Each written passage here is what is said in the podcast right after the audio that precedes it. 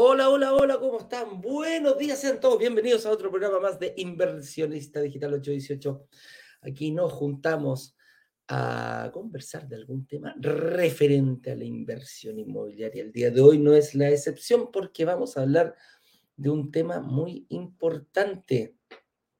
El error número uno que ayer eh, vimos en nuestro, en, nuestro workshop. Empezamos el workshop número 20 6, si no me equivoco. Y el tema dice, la fórmula para mantener tu departamento libre de malos arrendatarios. ¿Quién cuando chico no vio El Chavo del 8? ¿Quién, vio esa serie? Yo creo que muchos, fue una serie que, que, que marcó muy fuerte la década de, de los, los, fines de los, de los 70, principios de los 80, y así ha seguido marcando porque hasta el día de hoy se ve en la televisión de todo el mundo. Y había una característica bien especial.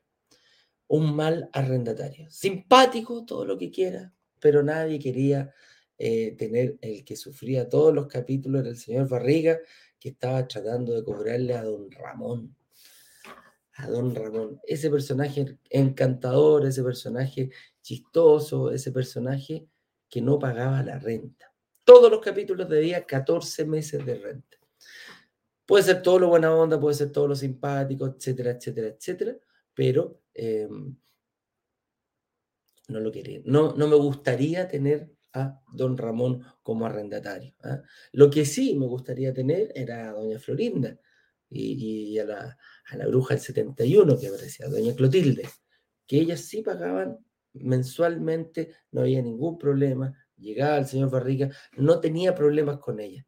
Pero don Ramón lo tenía que pillar, se escondía, hacía cualquier cosa, inventaba cualquier cosa para no pagar el arriendo. Entonces, ¿qué es lo que quiero yo cuando invierto? Bueno, quiero tener a doña Florinda, quiero tener a doña Clotilde, no me quiero topar con don Ramón. Entonces, ese es, eh, vamos a dar algunos tips de cómo podemos eh, evitar, evitarnos a, a don Ramón en todo esto. Esa es la, la, analogía que vamos a hacer hoy. Pero algunas instrucciones, amigos míos, antes de comenzar. Ayer partimos con la clase número uno. Importante, importantísima. Si no la viste, está a disposición. ¿Dónde? www.brokerdigitales.com.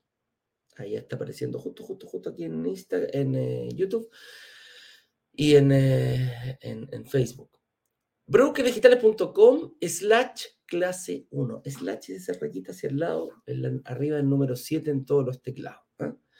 Eh, importante, ¿por? Porque nos abrió muchos paradigmas, abrió muchos, eh, abrió muchos, te abre la mente, te, te, da una perspectiva distinta. Hay muchas cosas que, hay muchos errores que cometimos con, con Ignacio. Visitar la sala de venta, eh, eh, no preocuparnos del arriendo. Eh, nuestra primera vivienda fue comprar la casa propia, eh, el momentum, comprar cerca donde vivo, etcétera, etcétera, etcétera. Hay varios, eso prácticamente son todos los enunciados. los ahorros, ¿qué pasa con el ahorro? Ahorrar, ahorrar, ahorrar para invertir en un departamento muchas veces puede ser un error. Se puede invertir en un departamento sin tener ni un solo peso de ahorro. Entonces a eso nos referimos. Los siete pecados capitales, errores que no debes cometer si quieres invertir en departamentos y lograr que se paguen solos. Ahí está. Ahí los van a poder ver. Eh, la clase fue ayer a las 19 horas. Va a estar disponible hasta el día domingo. ¿eh? Hasta ahí va a estar disponible. Por lo tanto, pinchas ahí al medio y se va a comenzar a dar el video. Ahí dice eh, disponible clase 1. La puedes ver y te preparas para la clase número 2. Las puedes ver las veces que tú quieras. Lo único que te digo que ya hay eh, bastantes cientos de visualizaciones de personas que a lo mejor no alcanzaron a llegar, eh, no la vieron en vivo en directo, pero sí la pueden ver, eh, la van a ver en, en, en diferido. El día mm, mañana, miércoles, que vamos a ir con la clase número 2, tu verdadera capacidad de inversión. Aquí nos vamos a subir las mangas y vamos a meter las manos en la masa hasta el codo para lograr, eh, para lograr ver ¿cómo yo puedo calcular mi capacidad de financiamiento? ¿En qué me tengo que fijar? ¿Cuál es mi, Es como que yo me tomara una selfie hoy y con esa selfie hoy diría, ok, ¿califico yo para un crédito hipotecario? ¿Puedo planificar ya el pago del, pie? ¿Cómo voy a hacer cuando ya lo tenga? ¿Qué va a pasar con, eh, con eh, qué va a pasar con eh, cuando ¿Qué va a pasar cuando yo ya pague el, termine de pagar el primer, el, tenga que pagar el pie y pasa a pagar el dividendo? ¿Ah? Todo ese tipo de cosas lo vamos, lo vamos. ¿Cuáles son los ratios financieros de comparación entre una propiedad y otra? ¿Qué es un barrio emergente? Todo eso y más lo vamos a descubrir en el día de mañana a las 7 de la tarde. Así que si no viste la clase 1, anda a verla y después te preparas para la clase número 2. ¿Qué más vas a poder hacer? Yo tomaría acción inmediatamente. Si yo fuera tú, ya tomaría acción descargando mi estado de situación, llenándolo y agendando una reunión de análisis gratuita. ¿Por qué? Porque todos nuestros analistas de inversión, hay muchas dudas, aparecen muchas dudas, sobre todo, eh, por ejemplo, el pecado número 2 eh, es la casa propia. La, gente que ya compró la casa propia dice, yo ya la compré, hasta aquí no me llegué, cierro computadora, apago celular, se, acabó. la verdad que no es así. Hay formas de eh, poder conseguir un crédito hipotecario, incluso si tú ya tienes un crédito hipotecario que estés pagando. Si ya cometiste, no, mira, no es un error comprar la casa propia, es la forma de comprar tu casa propia la que, la que para nosotros es un error. ¿Se puede arreglar? Sí, se puede arreglar. Esa es la gracia de la inversión inmobiliaria, que en el camino tú puedes ir arreglando todos los errores, todos los condoros que te mandaste, los puedes ir arreglando. Entonces, descargas tu estado de situación y agendas tu reunión de análisis con un analista. Hay mucha demanda de reuniones esta semana porque van a estar. Esta semana son, son gratis. Eh, la próxima semana ya no son gratis porque cerramos la agenda gratuita y nos enfocamos fuertemente en las personas que solamente reserven. Les vamos a, vamos a cerrar la agenda y estos analistas van a estar exclusivamente para ellos. ¿ya? Entonces, por ahí es por donde puede, por ahí es donde podemos eh, fijarnos y eh, tomar una hora lo antes posible. ¿Por qué? Porque son limitadas. Hay siete personas trabajando para ti con sus horarios disponibles, así que si tomas uno, llega no faltemos, eh, seamos responsables con las personas que están ahí. ¿ah?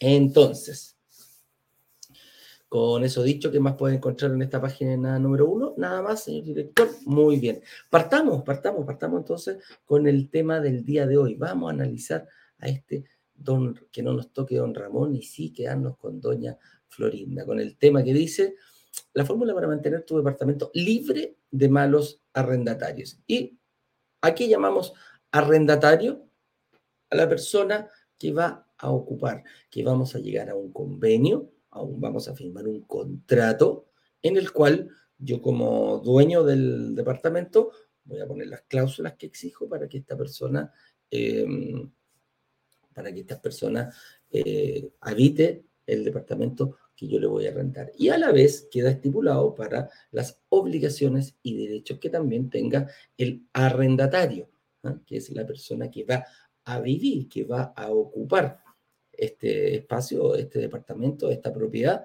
mientras eh, funcione, mientras dure el contrato. Eh, es muy claro, tiene distintas partes este contrato donde yo pongo mis eh, datos personales, los datos personales del arrendatario, los datos personales del aval o el codeudor y las características de la propiedad, cómo se entrega y cómo tiene que ser devuelta. También se fijan los plazos para el pago, día, eh, día de cada mes en el cual el arrendatario debe eh, tener cancelado ya el, eh, el, pago del arriendo que quedó estipulado entre ambas partes y ambas, partes quedan de acuerdo. Con eso uno va, lo firma, ante notario y ya hay un contrato eh, firmado. Entonces, eso es lo que llamamos arrendatario. Es la persona que va a vivir en una casa que no es de su propiedad, pero eh, la adquiere para él. Tiene todos los derechos y todas las obligaciones. Pago de, de luz, agua y gas por lo general y el pago de los gastos comunes más el dividendo. Esos son los, los, gastos que va a tener que hacer la persona y que van a quedar estipulados en un contrato. Esa es No podemos decir que esa persona no tiene casa, no podemos decir que esa persona no tiene departamento. Yo soy un arrendatario empedernido, creo que no voy a cambiar aquello. Pero no quiere decir que no tenga casa. No, es un pobrecito. ¿ah? Tenemos departamentos de inversión. Esa es la diferencia. En esta comunidad podemos ser arrendatarios, sí. ¿Nos gusta ser arrendatario? Sí, a mí me gusta ser arrendatario. Tengo una utilidad que si tuviera mi casa propia eh, no, lo, no lo tendría. Lo que sí, mis departamentos tienen que estar generando más de lo que yo pago. Ese es el objetivo. Por ahí va eh, el, objetivo de esta comunidad. ¿Qué es un buen arrendatario? Aparece el tiro. Y un mal arrendatario. Como lo expliqué en un principio, un buen arrendatario, doña Florinda, doña Clotilde del Chavo. ¿ah? ¿Qué es un mal arrendatario? Don Ramón. Ellos, eh, eh, ese deja clarito, clarito. Quizás las generaciones más jóvenes a lo mejor no lo conocen, pero eso es. Un buen arrendatario es el que paga puntualmente. Un buen arrendatario es el que paga los gastos comunes puntualmente, paga el dividendo acordado, el que paga los gastos comunes puntualmente y el que paga eh, que mantiene todas las cuentas eh, de luz, agua, gas, cable, etcétera, etcétera, al día. Eso, es, e, es, eso es lo que es un buen arrendatario. Que cuide mi departamento y ojalá lo deje en la misma o mejores condiciones de las que yo, de las que yo lo entregué. Y un mal arrendatario es el que hace todo lo contrario. El que no paga, el que se atrasa, el que no es puntual, no es periódico en su pago. Tengo siempre los primeros, por lo general se, toman los primeros cinco días, los primeros diez días. Aquí la fecha de pago del, dividendo influye mucho en la fecha del pago del arriendo. Si tú tienes pago de, de dividendo el día 10, bueno, dale los primeros cinco días a esta persona de cada mes para pagar. Si tú tienes el pago el día 15, igual, primeros cinco días, con suerte en los primeros 10 días en caso de. Muchas veces se, mm, en base a la persona eh, se puede correr esta fecha, ¿no? Es, tentativa. ¿Por qué? Porque hay empresas que pagan, no sé, el día 5 de cada mes. Entonces me dice, chuta, si yo tomé los primeros cinco días, yo voy a estar bien eh, atorado en ese sentido, voy a estar medio complicado, por lo tanto, ¿Te parece lo corramos al día 10? Hay flexibilidad. Por eso digo que es un contrato eh, bipartita de dos partes que se pueden poner de acuerdo en este tipo de cosas. Entonces, ese es el, ese es el objetivo de, aquello. Entonces, un mal arrendatario. El otro día escuché una frase súper súper buena que me decía, que decía, un buen arrendatario, un buen arrendatario parte, comienza de un buen propietario. Decía, ¿cómo? Sí. Si hay un buen propietario que entregue un departamento en buenas condiciones, en buenas, em, en buenas condiciones, que lo entregue, de, que todos los artefactos funcionen. ¿Y a qué me refiero con todos los artefactos? La cocina, la encimera, el horno, el horno microondas, que estén en buenas condiciones que todas las llaves cierren bien, que no hayan goteras, etcétera, etcétera, que todos los, enchufes funcionen, que todas las lámparas funcionen, que sea capaz de poner el, que venga con algo. Las personas que recuperan niña tienen que poner un, un, documento tributario, ah, perdón, un amoblado tributario. Viene con un poquito más de cosas. Pero si tú no quieres recuperar el IVA, Mínimo, mira, lo mínimo que te están diciendo para ser un buen arrendatario es que venga con las cortinas. O con los, con los palitos para las cortinas, fíjate.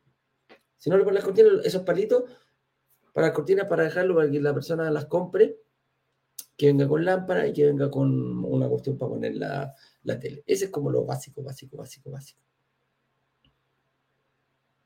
Entonces, te vas a estar, cuando llegue la primera persona o el arrendatario normal, dice, mira, aquí me siento bien, esto está bueno, esto lo voy a cuidar.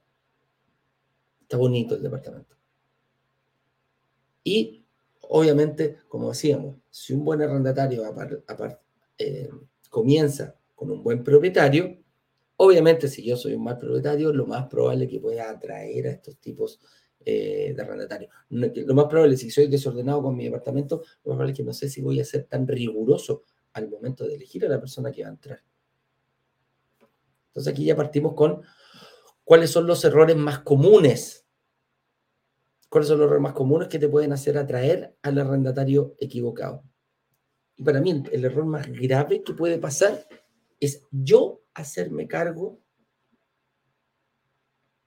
de eh, es yo hacerme cargo de buscar arrendatarios. Así es. ¿Por qué? ¿Qué, es lo que me gusta a mí? Traspasar esto. ¿Y, qué es lo que decimos siempre y qué es lo que buscamos con AINCO aquí en Brokers Digitales? Es eh, tratar de solucionarle al inversionista todos los detalles que hay al momento de invertir en un departamento. De partida, de partida. Se supone que la única pega que yo hago con esto es saber cuánto va a ser el arriendo aproximado que cobran en el lugar. ¿Cuánto es lo que se está cobrando hoy para proyectar mi arriendo a futuro? Una cosa es lo que se pague hoy. Si yo estoy invirtiendo en un, en un barrio emergente, ¿qué va a pasar a futuro? ¿Por dónde voy a ir? ¿Por dónde se va a manejar esto? Entonces, ese es el, ese es el, ese es el objetivo, para allá apuntamos. Entonces, cuando yo soy capaz de visualizar cuántos van a ser los ingresos de mi propiedad, perfectamente puedo planificar ya todo el resto. Puedo planificar cuánto necesito de pie, puedo planificar cuánto es la cuota máxima y el tiempo que yo necesito para tratar de igualar el dividendo con el arriendo, etcétera, etcétera, etcétera. Si lo hago hoy, y me cuadra hoy, lo más probable es que a futuro también me va a cuadrar, que también vayan a quedar equilibrados. A lo mejor necesito más de un 20%, a lo mejor necesito un 25%. Yo mis inversiones trato de dar lo más cercano al 30%, porque así me aseguro de que el arriendo supere un poquitito al dividendo desde el minuto uno. Ojo, también va a influir la cantidad de tiempo. Las personas que ya no pueden sacar eh,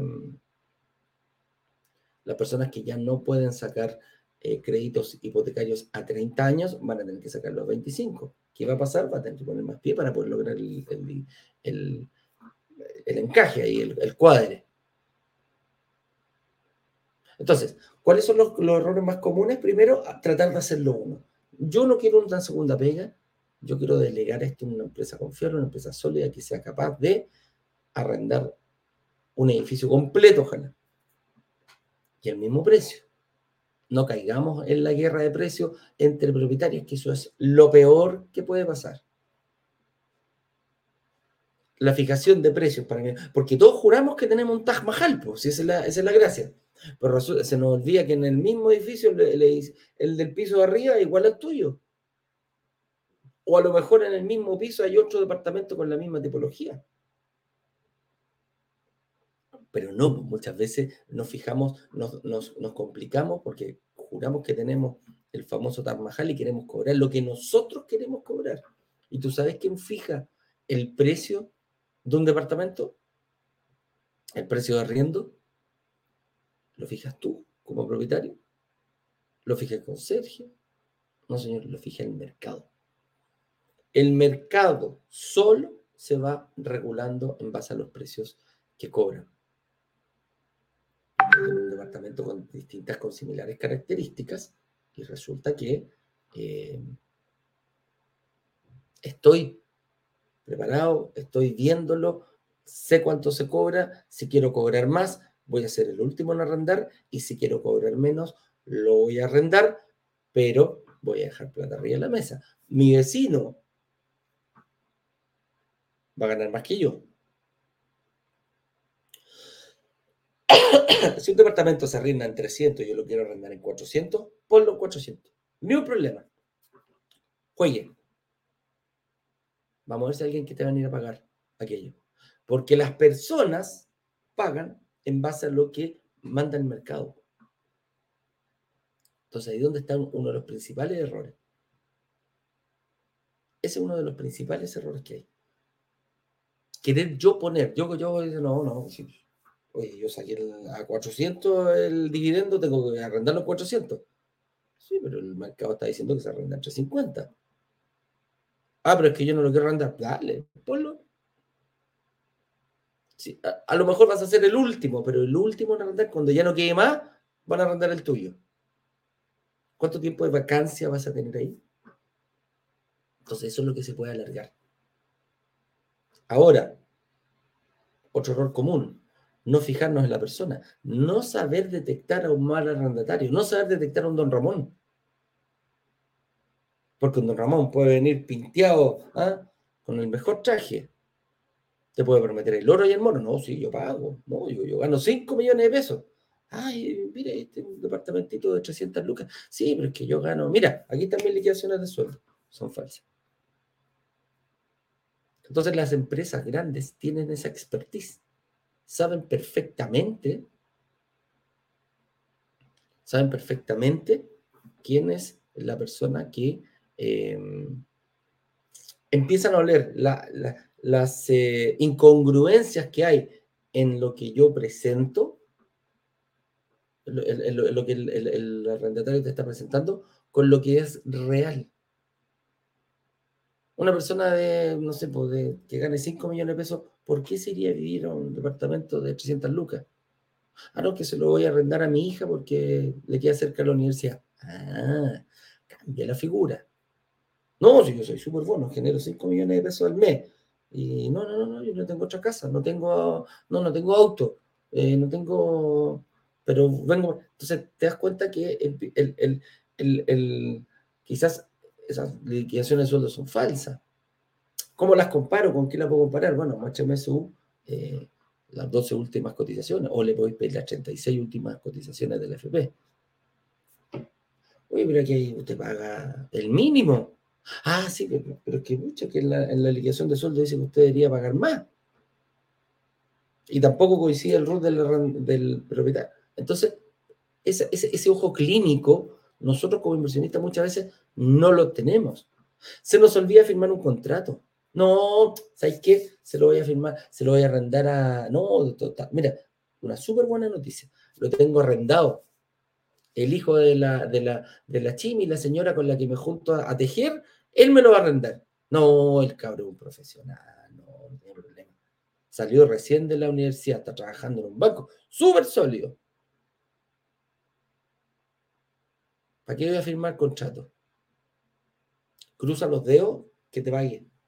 Cruza los dedos con que se han visto, se han dado cuenta de estos programas que hay que salen, oye, no, problemas de arriendo en Chile. Sí, ya, ok, listo, problemas de arriendo en Chile. Y sale la señora Juanita y la llevan ahí a su casa. Oiga, mire este malhechor que no me paga y no me deja entrar a mi propia casa. Pasa una pena. Es que yo mi jubilación la dependo de esto. Pucha, qué pena, señora Juanita. Siga mirando ahí desde afuera. Firmó un contrato. No, no, ¿qué contrato? ¿Qué es eso? ¿Le pidió algún papel para meter a esta persona a su hogar? No, no, no, ¿para qué? Pues era el hijo de la Michi, pues se me dijo que era súper bueno. No, yo a la Michi la conozco tanto. Si nos juntamos a tejer toda la semana. Entonces te das cuenta que es una consecución de errores lo que desencadena en un mal arrendatario. Hay, hay. El otro día conversaba con la empresa, nosotros trabajamos con Asset Plan, que es una, empresa que tiene más de 18 mil personas que, que, ve arriendos. Entonces, ese tipo de, de, personas eh, cuesta identificarlas para nosotros, pero no para este tipo de empresas. Me decía que de los 18 mil arriendos en pandemia, con suerte, cuatro o cinco tuvieron problemas de pago. Los que no pagan, oye, no, no, es que no puedo, que me echaron, no bueno, déjelo porque tengo personas que sí quieren pagar. Es así de simple. Ah, otro error común, no subir el precio. No indexarle la inflación al, al, al, al em, departamento. A mí me, acaban de subir el departamento. Llegué a un precio y ahora ya tiene otro precio. Porque cada seis meses dijimos que íbamos a eh, el IPC iba a subir. Por lo tanto, pasaron los seis meses y me subió el arriendo. Está, bajo contrato, no tengo nada que hacer, no tengo nada que alegar, no puedo decir, oye, es que yo no sabía que me lo iba a subir. Pues. Tú firmas tu contrato, aquí sale. Entonces te das cuenta, te puedes respaldar. Ahora, el miedo tan grande que tenemos, ay, que la persona entre y no me pague. Bueno, afortunadamente hay una ley que se llama eh, Devuélveme mi casa, que salió hace poco, en la cual todos los contratos tienen eh, la posibilidad de que el dueño demande y en 10 días saquen a esa persona con orden judicial, con carabineros del departamento. Antes se podía demorar años. Hoy, en un plazo de 10 días, tú ya puedes sacar a una persona que no te pague. Demuestra, oye, mira, esta persona está, no me pagó el mes pasado. Y no hay intención de pago. Se pone una demanda, el juez le, manda una, le dice, señor, si usted no paga en 10 días, eh, se va. No pagó, bueno, se emite una orden y con fuerza pública esta persona es desalojada del hogar. Entonces, también es una, una buena noticia cuando nosotros somos los dueños nos da un poquito más de tranquilidad. Pero el hecho ya de no hacerlo yo, de dejárselo en manos a expertos, a mí me da muchísima tranquilidad. Es por ahí donde uno tiene que ir moviendo, es por ahí por donde uno tiene que ir pasando. ¿no? Ese es el camino a seguir. No nos busquemos una segunda, una segunda pega. Dejemos que esto fluya y que lo hagan expertos. ¿Cuál es la diferencia entre la administración propia y una administración profesional. Muchas de las diferencias ya la he dado. Eh, el hecho de tener, mira, el hecho de tener 18.000 personas, 18.000 eh, propiedades arrendadas, estamos hablando que tiene que cobrar 18.000 arriendos. Tiene que preocuparse que esas 18.000 personas paguen el gasto común y lo tengan al día. Se tiene que preocupar de que esta persona pague todos los gastos asociados a agua, luz y gas, servicios básicos, TV cable, etcétera, si es que lo contrata, internet también. Todos esos, todos esos eh. Ah, y tiene que ser bueno para, buscar a esta persona. Me tiene que hacer la pega. ¿Cuánto cobran, cuánto cobran la, administración profesional? Por lo general, em, los corretajes y los corredores de propiedades también lo hacen cobran, cuando es arriendo, la mitad, la mitad del, arriendo completo, imaginémonos que sale 300 lucas, le cobra 150 al arrendador y 150 al arrendatario. Eso, con eso se paga. Con eso se paga la búsqueda del arrendatario. Posteriormente viene la administración, que ahí es donde mucha gente dice, no, yo no, no, no, no, no, no, yo no le quiero pagar a nadie. Ni siquiera el costo de, yo, solo voy a, yo voy a buscar el arrendatario y le voy a cobrar el 650% de, de corretaje. De búsqueda de primer arrendatario. Y se lo voy a cobrar a esta persona. Entonces, viene la administración. Y la administración no es nada más nada menos que que esté al día todo el día pago los gastos comunes, se, encarga de cobrar, se encarga de eh, ver si está pagada la luz. Agua. ¿Cómo lo hacen? Tú dices, oye, ¿cómo lo hacen estas personas que tienen más de 18 mil eh, eh, departamentos arrendados?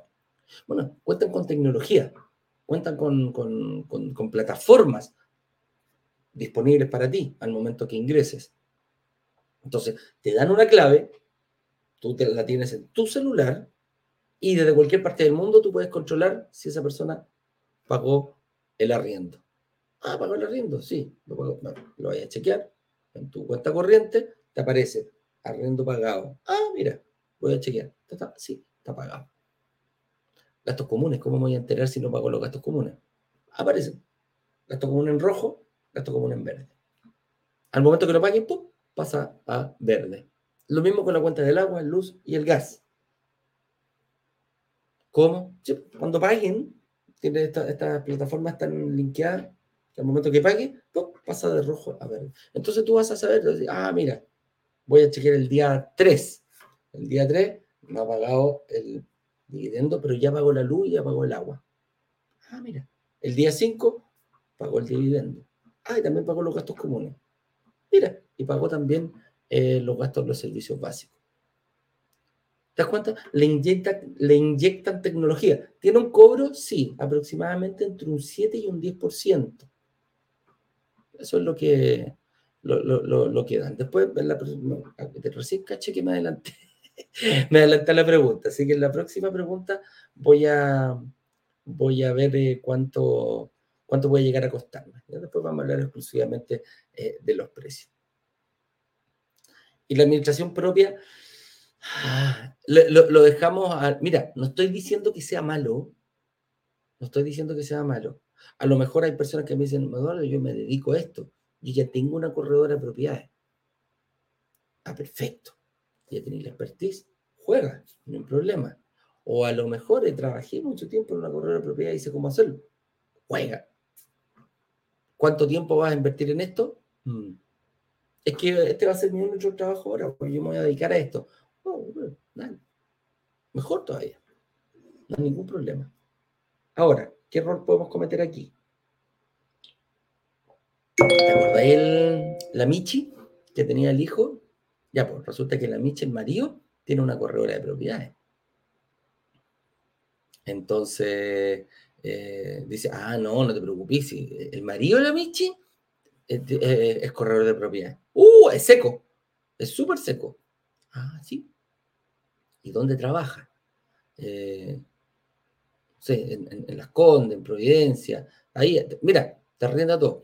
Hay un error muy común en traspasarle no a una administradora profesional, sino a un corredor de propiedades. Y aquí hay que tener mucho ojo. Hay corredoras de propiedades muy buenas, pero muy enfocadas en nichos. En nichos. Yo tengo una amiga que tiene una que es, le dan un glam a esta chiquilla al corretaje de propiedad impresionante. Se llaman K-Properties. Y lo que hacen es tienen propiedades de alto octanaje. Y cuando te hablo de alto octanaje, de 10.000 UF para arriba. Se mueven en todo Santiago, ojo, pero son propiedades de 10.000, de 15.000, de 20.000, de 30.000 UF. Son preciosas, las chiquillas son súper profesionales, van, graban video, te lo muestran muy bonito, sacan todo lo que tienen que sacar, ven los permisos, perfecto. Pero no quiere decir que la expertise que tengan ellas en eso vaya acorde con el lugar donde tú quieras. Por ejemplo, yo quiero invertir, no sé, en San Joaquín, en San Miguel. Lo más probable es que, este tipo de, de, corredora, de corredora de propiedades, mira, no, no, no, no, me encantaría. Pero uno, no va con el perfil de personas que yo manejo, unas personas que invierten, que compran casas de alto octanaje, difícilmente van a ir a arrendar estos departamentos. Entonces, ¿qué tenemos que hacer? Si se lo vamos a entregar, si vamos a ir por el lado de que la Michi se la vamos a pasar al marido la Michi, bueno, ¿dónde trabaja la Michi? ¿Dónde trabaja el marido la Michi? ¿Cuál es el sector que se dedica? ¿Sector norte, sector poniente? ¿Se dedica a todo Santiago? Puede hacerlo. ¿Y cuáles son las tipologías eh, que ellos normalmente tienen? Hay corredores que dicen, no, yo tengo en todo Chile. Ah, ya, perfecto. ¿Y cómo lo haces cuando tenés que ir a mostrar una propiedad en Punta Arena? ¿Va a ir tú?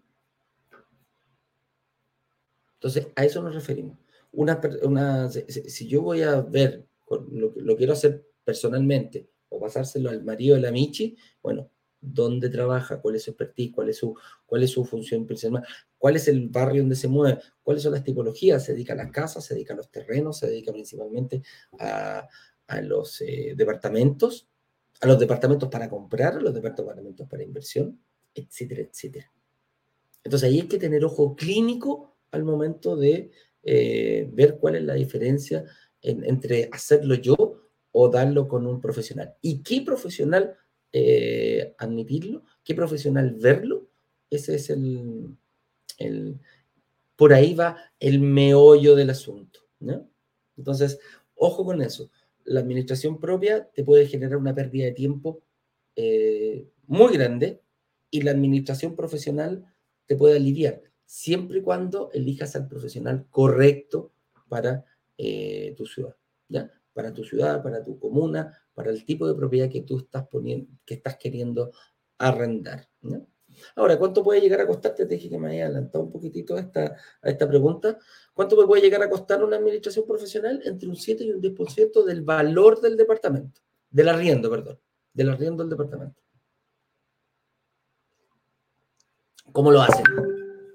Oye, gordo, te, sale. Mm, sale. Mm, eh, el valor sale de 300 lucas el dividendo. Perfecto. Un 7%. 7 por 3, 21. 21 lucas. ¿Qué van a hacer ellos? Te van a depositar. O sea, de los 300, ellos le cobran a esta persona y te depositan los 300 menos los 21. ¿ah? Te van a depositar 279 lucas en tu bolsillo. Yo las pago feliz. Las pago feliz. Por 21 lucas me ahorro todo el problema. Todo el problema. No, no, no, lo, único que yo voy a chequear mi cuenta corriente y que esté. Y ojo, digo entre un 7 y un 10% porque eh, hay distintos planes que tienen ellos. Hay planes con eh, que yo hago el, el, corretaje, y el corretaje le llaman a buscar el arrendatario y todos los meses preocuparme de que vaya. Listo. Ahora, quería un poquito más, no sé, el 8%. Ya, el 8% incluye que yo te cubro en la rienda. ¿Cómo eso? Pague o no pague, el día 10 vaya a tener tu depósito en, tu cuenta corriente. Ah, gracias. Pago un 1% más. ¿Cuánto? Tres luquitas más. Me van a cobrar 24. Ya, tres luquitas más y me aseguro que durante todo el año, el día 10, pague o no pague el arrendatario, me van a, me van a depositar. Oye, quiero un seguro en, verde o, quiero un seguro hogar. ¿Qué es el seguro hogar? No, el seguro hogar es que te cubre todos los daños. Ah, ¿Cuánto? 9%. Se lo quitan más. ¿Qué está? Entonces, tú lo puedes ir planificando y a medida que va mejorando el servicio, obviamente va subiendo el precio. ¿Cuánto es lo normal? Ya pagar sobre un, mira, 9, 9, 10%, por ahí está, eh, es como el tope máximo. Si me vienen a cobrar por este mismo servicio una corredora o, otra persona que me venga a cobrar, no sé, un 12, un 15, un 20%, no. Así de simple, es muy caro. Entre un 7 y un 10% mensual está la banda donde se pueden mover estas administradoras profesionales con los servicios que ella te ofrece. Ojo, tienes que ver la diferencia. ¿Cuánto es el 7? ¿Cuánto es el 10? ¿Qué te conviene a ti como, como, inversionista? Bueno, sacarle el máximo provecho.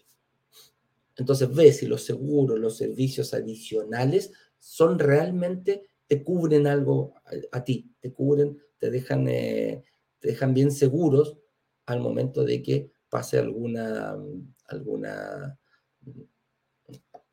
siempre están, mira, te cobran más por, por, prevenir algo. A eso se refiere. Eh, ¿Cómo se resuelve el desafío de la administración en el fondo de inversión inmobiliaria? Ah, esta es buena. Porque nos preguntan mucho, oye Eduardo, yo no califico, yo nos decía, pucha, yo me, encantaría. Le decíamos, mira, ve la clase 2 y después de la clase 2 toma una decisión si, si calificas para un departamento hoy día o a lo mejor te vas al fondo de inversión. Entonces, la administración del fondo, ¿cómo, ¿qué pasa con la administración del fondo de inversión? El fondo de inversión lo hicimos tal cual, lo hicimos eh, pensando en que vieras que, que el fondo funcionara de la misma forma que funcionaría un inversionista con un departamento. Entonces, obviamente no va a ser un solo departamento los que va a invertir el, el, fondo, el fondo va a invertir en varios departamentos. ¿Y qué va a pasar? Va a tener que hacer exactamente lo mismo que hacemos nosotros. Preocuparse de la administración. ¿Y cómo se preocupa de la administración? Sencillo. Tiene que preocuparse de entregar a una administradora profesional todo el, em, toda la administración de todos los departamentos. Una cosa es que, no sé, pues el gerente de la administradora dijo, no, no, no, yo me quiero ahorrar ese costo ya, perfecto. Un departamento. ¿Qué pasa cuando tenéis dos? Y tres, y cuatro, y cinco, y diez, y quince, y veinte, y treinta, y cincuenta. ya no va a poder pasar. Entonces, el, fondo de inversión también va a tomar a una empresa que, eh, por lo general, nosotros le vamos a decir, va a trabajar con la que trabajemos nosotros, que ojo, no, no, no está cerrado que se hace el plan, puede cambiar en cualquier momento. Si nuestra comunidad nos empieza a alegar, nos empieza a decir, oye, esta cuestión no, está funcionando, cambio.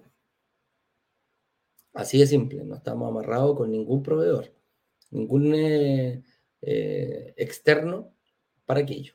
¿ya? Entonces, ¿cómo resolvemos el desafío de la administración? Entregándoselo. ¿Cómo va a resolver? Entregando. ¿Por qué? Porque, ojo, es tan importante los flujos que se generen, que le llamamos, los gringos le llaman el cash flow, que es el flujo mensual, que es la diferencia entre el arriendo y el dividendo.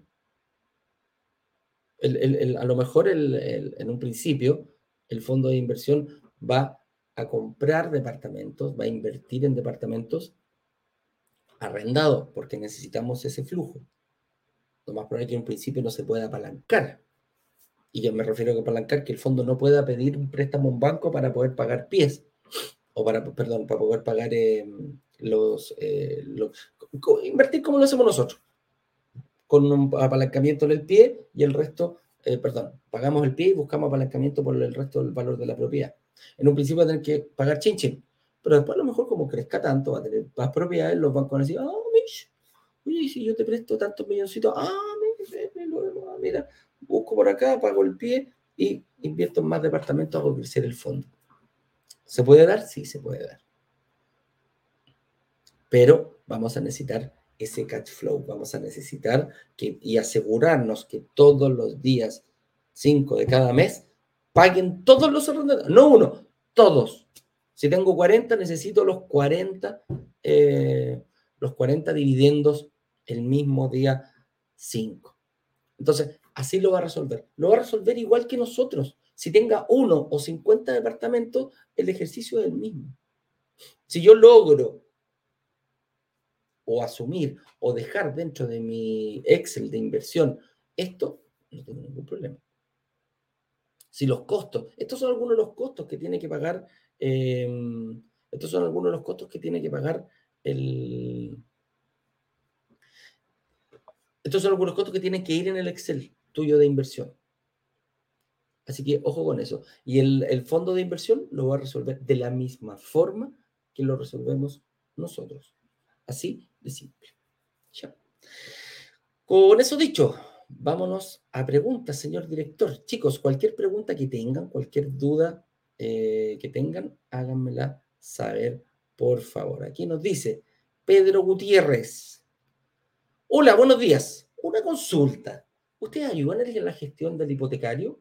Ya agendé mi reunión. Saludos. Educar es lo primero. Así es, Pedro. Eso es lo que hacemos nosotros. Entregar todos nuestros conocimientos, toda nuestra eh, nuestra empresa está enfocada fuertemente en, eh, en, entregar la mayor cantidad de conocimiento. Y qué bueno que hayas eh, agendado tu reunión, porque los, analistas te van a dejar clarito, clarito, clarito para dónde continuar. Entonces, em, sí, ayudamos a la gestión hoy día mismo, hoy, eh, si el analista ve que tienes que tener una, una segunda reunión, quizás con Saeta, que es nuestro partner eh, de gestión inmobiliaria, ellos se, eh, gestión hipotecaria, perdón, ellos se, se, especializan en, a lo mejor necesitas tomar tu crédito hipotecario, si es que tiene uno, y llevarlo a una mutuaria, perfecto, lo hacen. Y también, si necesitas un crédito en una mutuaria, también lo hacen. Nuevo o llevado de una entidad financiera a otra, lo, lo realizan. Te hacen un estudio. Muchas veces muchas veces eh, dicen, oye, yo voy a traspasar al tiro mi crédito al, em, de un banco a una mutuaria. ¿Por qué? Porque los chiquillos de Broker Digital dijeron que no aparecen en el mercado. Él eh, eh, eh, momentito, a lo mejor sí te conviene, a lo mejor no te conviene. A lo mejor te conviene prepagar, a lo mejor no te conviene prepagar, etcétera, etcétera. Entonces ellos te arman tu estrategia por el lado de cómo conseguir un crédito hipotecario, que muchas veces para personas es un dolor de cabeza. Es un dolor de cabeza grave, intenso.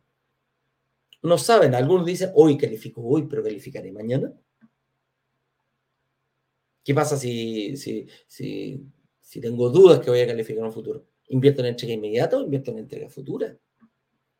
Entonces, todas esas preguntas se me empiezan a venir en la cabeza. ¿Cuándo voy a necesitar el crédito hipotecario? Eso es súper importante. Si yo compro entrega futura dos años, en dos años más, imagínate que en diciembre del 2024 entregue en el departamento. ¿Necesito el crédito hipotecario hoy? ¿Empiezo a pagar el crédito hipotecario hoy o, a futuro? Y la respuesta es cuando te entreguen el departamento. Ahí se comienza a pagar el crédito hipotecario. ¿Te das cuenta? Entonces, hay muchas dudas que ver. Te felicito, Pedro. Esas son las personas que me gustan. Lo más probable es que tú vayas a llegar a reservar. Te lo doy firmado porque las personas que, que, ocupan todas las herramientas, que toman acción, que se empoderan, dicen, yo tengo, mira, aquí está todo, mira, la plataforma está completa. Tú tienes que ir y ver qué variables vas a ocupar. ¿Necesito una reunión de análisis? Sí, la necesito. Voy y la pido. ¿Quiero hacer una reserva? Sí, reservo. Quiero una reunión de, obviamente las personas que reservan van a tener una reunión obligatoria de análisis, pero ya voy a llegar con la, con la pega hecha. Ya voy a tener listo el estado de situación, ya voy a saber lo que me dijo el, el, analista, porque el analista a lo mejor te dice, mm, mira, chiquillo, por aquí, por aquí, por allá, por aquí, por allá. Entonces, ojo con eso. Pero te felicito, qué bueno que tomes acción, Pedro. Delicia Cortés dice, hola, buenos días. ¿Cómo puedo agendar una reunión? brokerdigitales.com. Señor director, ahí sí puede poner en el, en el chat para que la gente lo tenga, pero la dirección es brokersdigitales.com. Imagínate, ¿cuál puede ser si quieres agendar? brokersdigitales.com slash agenda. Somos tan creativos. Para ver la clase 1, brokersdigitales.com slash clase 1. Mira, es un arrebato de, de, de, inteligencia que se nos viene eh, para, para mandar los links. Es impresionante. ¿ah? Un, arrebato de creatividad se nos viene. ¿ah? Si la gente quiere agendar, agende su reunión, lo que digitales.com slash agenda. Y ahí vas a poder hacer. Lo único sí, Delicia, te pido, y a, todas las personas que nos están escuchando, que, que se califican, eh, perdón, que si, si realizan una, una, piden una hora, por favor lleguen, ¿ah? sean responsables. ¿no? no dejen pagando ahí a nuestros analistas por respeto a ellos y además por respeto a la comunidad. Muchas personas a lo mejor podrían haber, eh, podrían haber em, querido la misma hora y no la encontraron. Así de simple. ¿ya? Edgar Martínez me dice, hola, soy extranjero, con visa sujeta a contrato, ¿puedo invertir en departamentos? Sí. ¿Cómo? Sí, mientras saque la definitiva. La idea es ir sacando la definitiva y, por ejemplo, la definitiva a lo mejor la tenía en un año más. Empezar a hacer los trámites. Un año, un año y medio, ya, un año y medio. ¿Cómo invierto entonces? Bueno, a dos años, con fecha de entrega a dos años o dos años y medio. Entonces ahí te vaya a tener un tiempo para arreglar, pero vas a ir pagando el pie, vas a ir firmando. ¿Recuerdas ayer cuando lo dije? La plusvalía, que es la forma más que, es donde se plasma mayoritariamente la mayor ganancia anual de un departamento, la puedo obtener única y exclusivamente firmando una promesa de compra-venta. Es así de simple. Entonces, para poder hacerlo, firmo una promesa de compra-venta hoy y mañana eh, me dedico a ver más adelante. Em, me dedico a ver más adelante eh, voy arreglando todo, todo, todo, lo que tenga que arreglar al momento del periodo de construcción. Entonces, independiente de si está hoy sujeto a contrato, nadie quiere decir que de aquí a dos años, dos años y medio, no tengan la definitiva. Oye, Eduardo, me la dan en cuatro años más. Perfecto, no hay problema. Métete al fondo de inversión. Métete al fondo de inversión durante, porque en cuatro años más no vaya a tener tu. bueno, métete al fondo de inversión y empieza a agarrar este músculo. ¿Queréis tener abdominales? ¿Queréis tener marcado el six-pack? Sí. No sacáis nada con hacer 5.000 abdominales en un día. Esos mismos 5.000 abdominales, hazlo en un mes. Y al otro mes así de nuevo 5.000 abdominales más. Y al otro mes de nuevo 5.000 abdominales más. Ah, es que a mí me gusta hacerlo en un día. No va a ser el mismo resultado. Empiezas a crear el músculo. El músculo se empieza con, con trabajo, con constancia. A eso se refiere. ¿Ya? Entonces, eh, eso es, amigo mío. Invierte y espera. No esperes a invertir. Ese es, la, ese el consejo que te puedo dar, mi estimado. Señor director, estoy viendo aquí que ya llegó Ignacio. Déjeme subir esto por acá y darle el pase aquí en Instagram. Ahí está. Así que, señor director, déjame ver si estamos. Eh, ahí sí está agarrando, parece. Sí, haga pasar a Ignacio Corrales en estos mismos precisos momentos, por favor.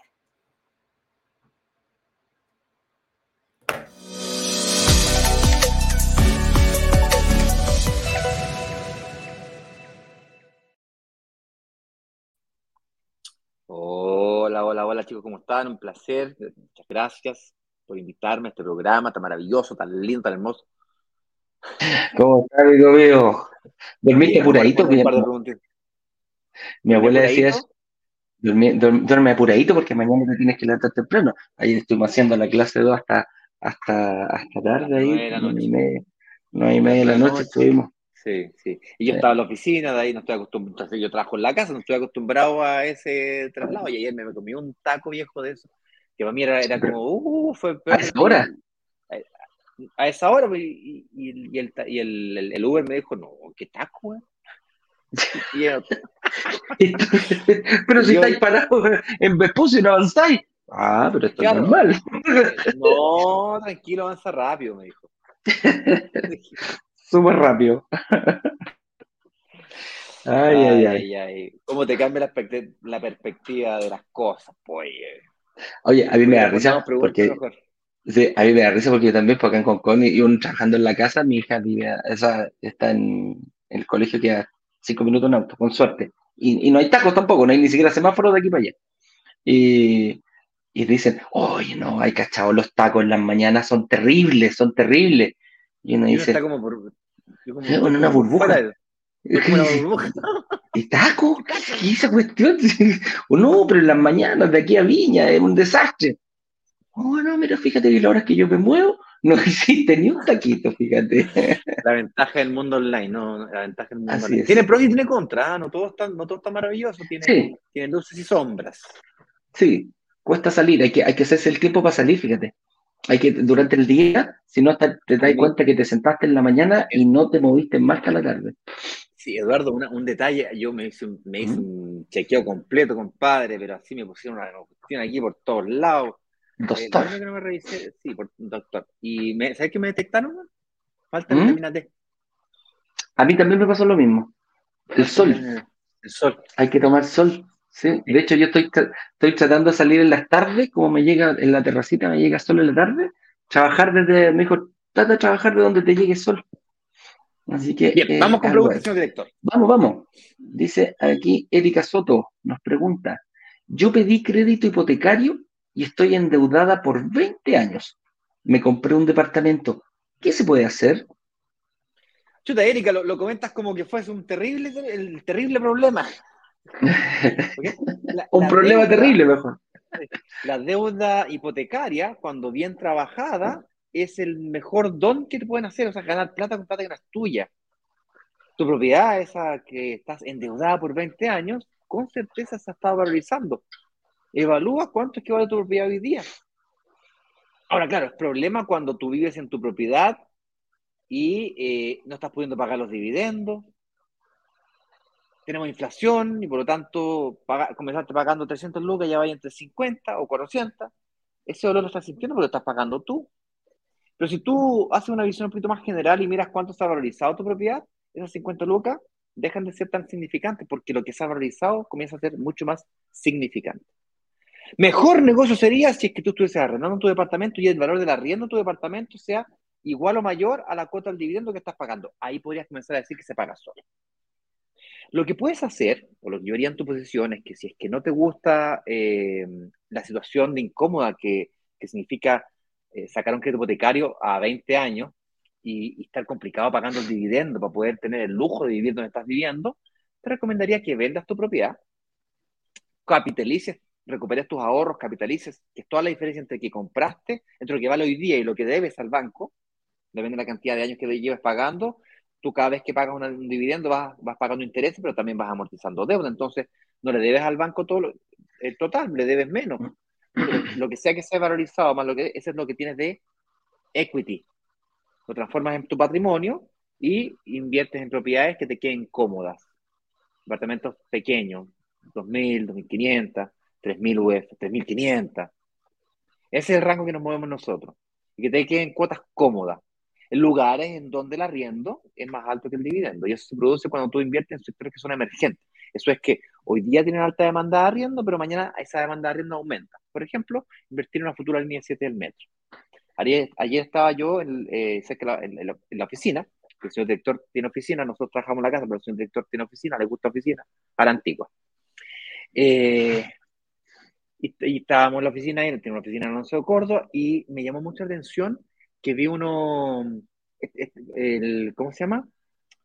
Ah, como unas paredes de ladrillo, de ladrillo nada, de cemento, unas paredes como de cemento así, que tenía el logo, decía línea 7 metros. Ah, ahí en Alonso Córdoba, sí, po. Ahí, en Alonso Córdoba, justo ahí, justo ahí. Sí, po, ahí va una, hay una a, estación. dos cuadras de la oficina va esta estación de metro, ¿Mm? Cuando ese tipo de cosas comienzan a pasar, el arriendo de, eh, de, ese sector hoy día tiene X valor. Ya, pero cuando salen estas cuando tú comienzas a ver el metro, la estación de metro siendo construida, o aumenta. Y luego cuando el metro se ha entregado, otro. Lo mismo que Vespucio, la, la, la, circunvalación de Vespucio, una cosa que yo te diría que van a hacer en el futuro, van a hacer una circunvalación y que van a poner un, van a hacer una carretera. Que, yo te lo diga eh, es una cosa. Que sea aprobado por el Ministerio de Obras Públicas, otra que se esté construyendo y que sea licitado y que la, licitación haya sido entregada y ganada, otra. Que haya iniciado las obras, otra. Y que se ha entregado, otra. Entonces, en e, este proceso de crecimiento, el que uno como inversionista se puede ganar eh, cuando logra ver más allá de lo evidente. Oye, Ignacio, logra ver, dime. Yo fui, yo fui bueno, yo vivía a cuadras de, de, ese lugar, porque vivía como a cuatro cuadras, ahí está el colegio de mi hija y todo el tema. Bueno, cuento corto, pasé el otro día a cotizar un departamento, fui a una sala de venta. ¿ah? Y dije, ¿cuánto costará un departamentito por aquí? ¿ah? Y justo ahí en la esquina, una cuadra más abajo, 7.800 UF el desde, el de un dormitorio. Entonces, la gente se pregunta, ah, la gente se pregunta, oye, ¿se va a hacer un barrio emergente? Sí, sí, porque va, a pasar precisamente lo que tú estás diciendo. Va a subir, eh, cuando, cuando todo, esto se arregla su saltito de rana en el precio. Entonces yo podría invertir ahí, sí, pero para uno de un dormitorio, compadrito, necesitáis 7000 7000 UF. ¿Cachai? 20% de 7000 UF. 8 por 4, 8 por 4, 32. El, perdón, 8 por 2, 16, 1600 UF de, de pie. De pie. ¿Ah? Ufala. Sí, no, no es menor. 50 palitos, 60 palitos prácticamente de pie que tenéis que, que, tenéis que financiar. Entonces, tiene sus pros y sus contras, pero. Aunque me di 60 cuotas, aunque me di 60 cuotas, son cuotas de un millón de pesos. Está complicado. Está complicado.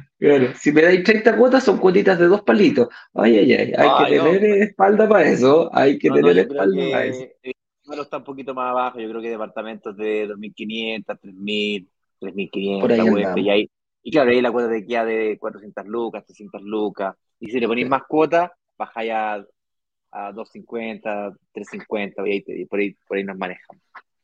Claro. Se hace bastante Así es.